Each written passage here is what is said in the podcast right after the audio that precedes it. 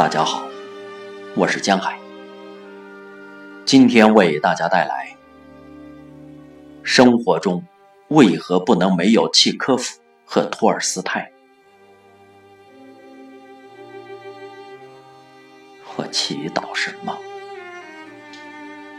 问我，我祈祷什么？我不上教堂祷告，我自己祈祷。我想要爱情，我有能力爱人，我为我的爱祷告。但是我，我该记得吗？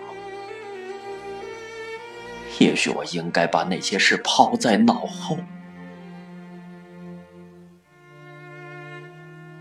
没看过相关的书籍或电影，电影里描述的是战争。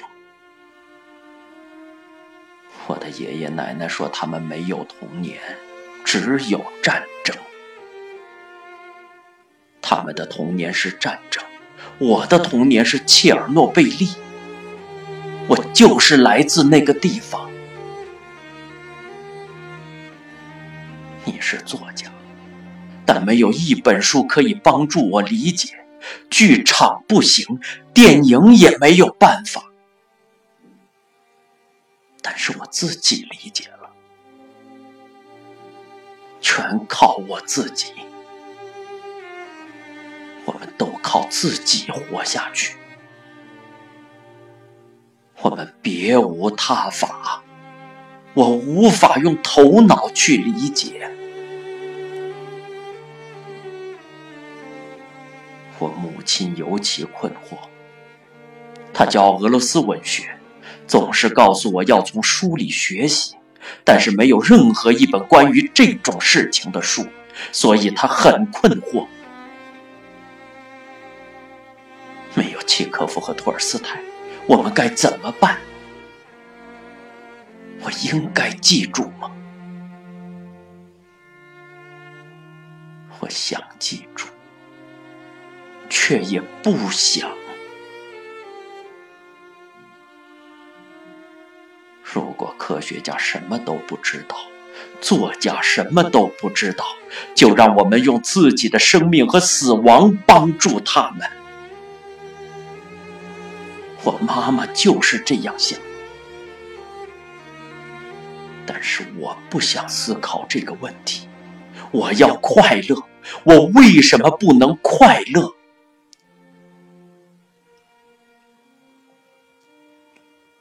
我们住在核电厂附近的小镇布里比特，那是我出生成长的地方。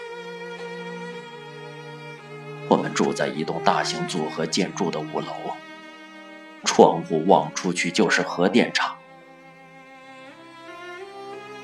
四月二十六日，那座城市的倒数第二天，那里已经不存在了。剩下的不是我们的城市。邻居坐在阳台上用望远镜看火，我们几个小孩骑脚踏车冲到电厂，没有脚踏车的人都很激动。没有人骂我们，没有人叫我们不要去，我们的父母、老师都没有数。吃午餐时，河里已经没有渔夫。他们回来时全身漆黑。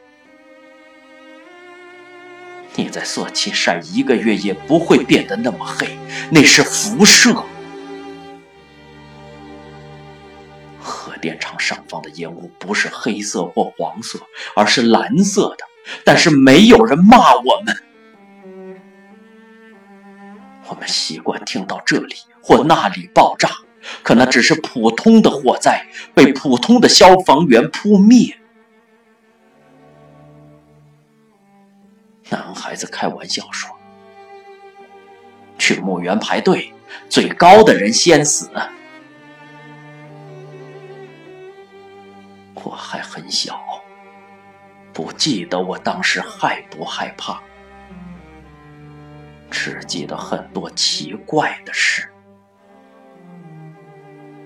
朋友告诉我，他和他的妈妈花了一整晚把钱和金子埋起来，一直担心他们忘记埋在什么地方。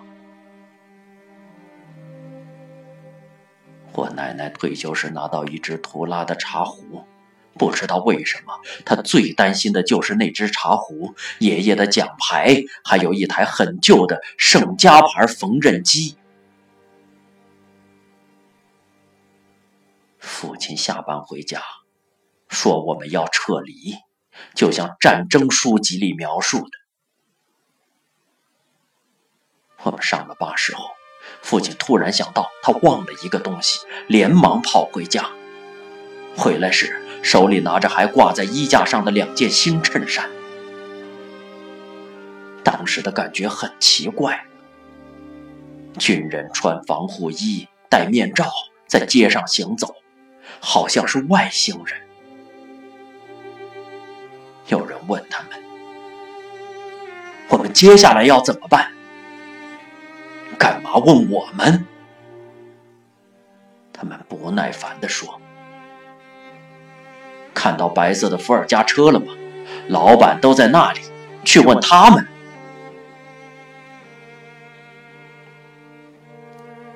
我们坐上巴士。天空好蓝，我们要去哪儿？我们的袋子和篮子里装着复活节的彩蛋和蛋糕。如果这是战争，那和我在书里看到的很不一样，应该到处可以看到爆炸。巴士移动得很慢，因为不时有牲畜挡在路中央。几个人把牛和马赶开，空气中弥漫着尘埃和牛奶的味道。司机对牧羊人大叫：“你为什么让这些东西走在路上？辐射尘都踢起来了，为什么不带他们从田里走？”他们回骂说：“践踏黑麦和草太浪费了。”没有人想到我们永远不会回来，这种事从来没有发生过。我的头有点昏，喉咙发痒。老妇人没有哭，但是年轻女人在哭。我的母亲哭了。我们用原价三倍的钱买火车票到明斯克。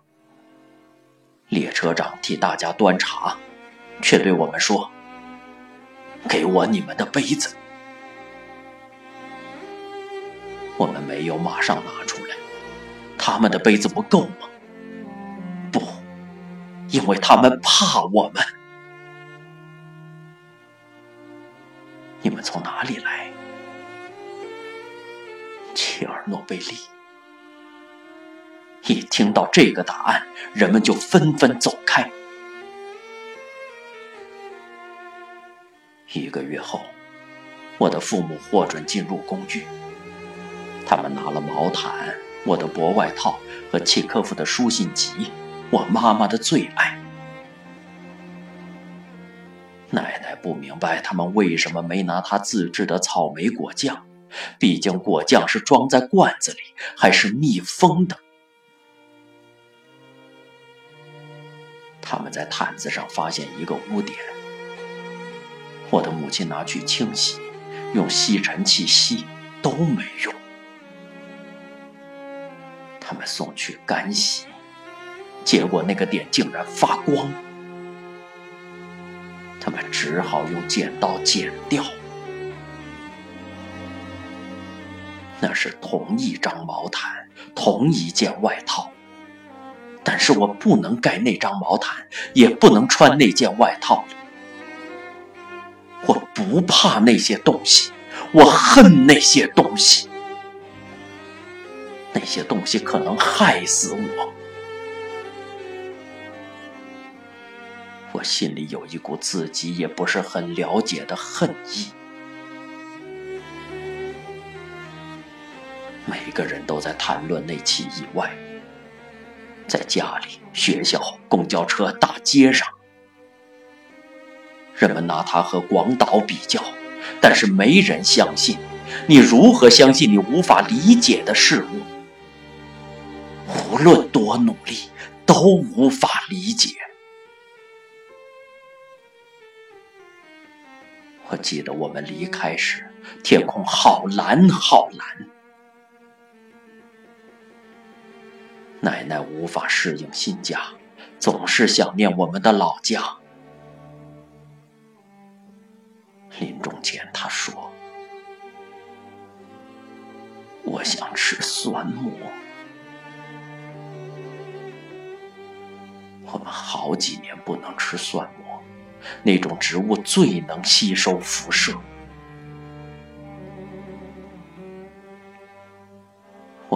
葬在他的老家杜布洛尼。那座村子在隔离区，以铁丝网围着，还有军人拿机关枪看守，他们只让大人进去。我的父母和其他亲戚，可是我不能进去。他们说：“小孩子不可以进去。”我马上就明白，我以后永远无法探望奶奶了。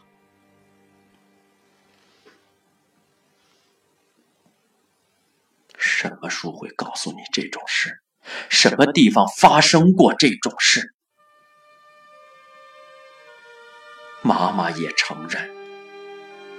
我开始讨厌花草树木了，他连自己也怕。他们在墓园的草地上铺桌巾，放上食物和伏特加，准备守灵。士兵拿辐射探测仪测量，接着就扔掉所有东西，花呀、草啊，所有东西都哒哒作响。我们把我们的奶奶安葬在什么地方？我很害怕，不敢谈恋爱。我有未婚夫，我们已经注册了。你有没有听过日本广岛的被爆者？他们是原子弹生还者，只能彼此通婚。这里没有人写这件事，没有人谈论，但是我们存在。我们是切尔诺贝利的被爆者。他带我回家见他的妈妈，她是很好的妈妈，在工厂担任经济学家，十分活跃，经常参加不同政见者会议。这位人很好的妈妈发现我是切尔诺贝利的难民，她问我：“但是，亲爱的，你可以生孩子吗？”我们已经注册了。他求我：“我可以离开家，我们租房子住。”但是他妈妈对我说：“亲爱的，对某些人来说，生孩子是一种罪孽，害人也是一种罪孽。在他之前，我有另一个男友，他是艺术家，我们也打算结婚。”本来一切都很顺利，直到有一天我走进他的工作室，看到他朝着电话大喊：“你好幸运，你不知道你有多幸运。他平常是很冷静的人，不轻易流露感情，讲话几乎不带惊叹号。怎么了？发生了什么事？原来他的朋友住在学生宿舍，看到隔壁房的女孩用裤袜上吊，他把她解下来了。我的男友异常兴奋，用颤抖的声音对我说：“你不知道他看到了什么，他经历了什么。”他把她抱在怀里，摸她的脸，看到她唇上的白色泡沫。我们动作快一点，可能还来得及。他完全没有提到那个死掉的女孩，丝毫不同情她。他只想去看，去记住，当成以后画画的灵感。我想起他曾经问我：“核电厂的火是什么颜色？有没有看到被射死的猫和狗？他们是不是躺在街上？有没有人哭？有没有人看到他们是怎么死的？”